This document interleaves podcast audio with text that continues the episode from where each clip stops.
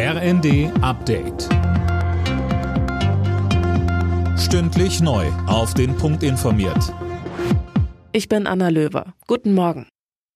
Der Städtebund rechnet mit massiven Verzögerungen beim Wohngeld. Teilweise wird das Geld wohl erst im Sommer ausgezahlt, befürchtet Hauptgeschäftsführer Landsberg in der Bild-Zeitung.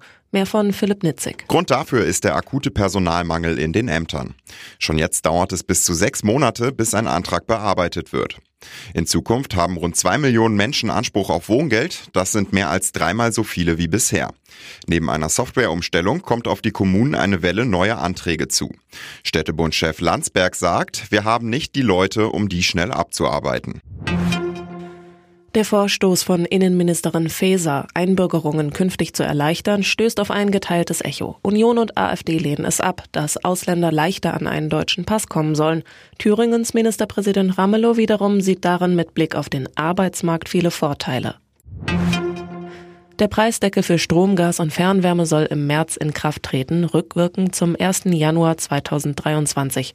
Die Bundesregierung hat die Pläne abgenickt. Mehr von Nanjo Kuhlmann. Ziel ist es, den breiten Druck von privaten Haushalten und Unternehmen zu nehmen, heißt es aus dem Wirtschaftsministerium. Für 80 Prozent des Jahresverbrauchs soll ein günstigerer Preis gelten. Strom kostet dann pro Kilowattstunde 40 Cent, Gas 12 Cent und Fernwärme 9,5 Cent. Für den Rest müssen die Verbraucher die aktuellen Preise ihres Anbieters bezahlen.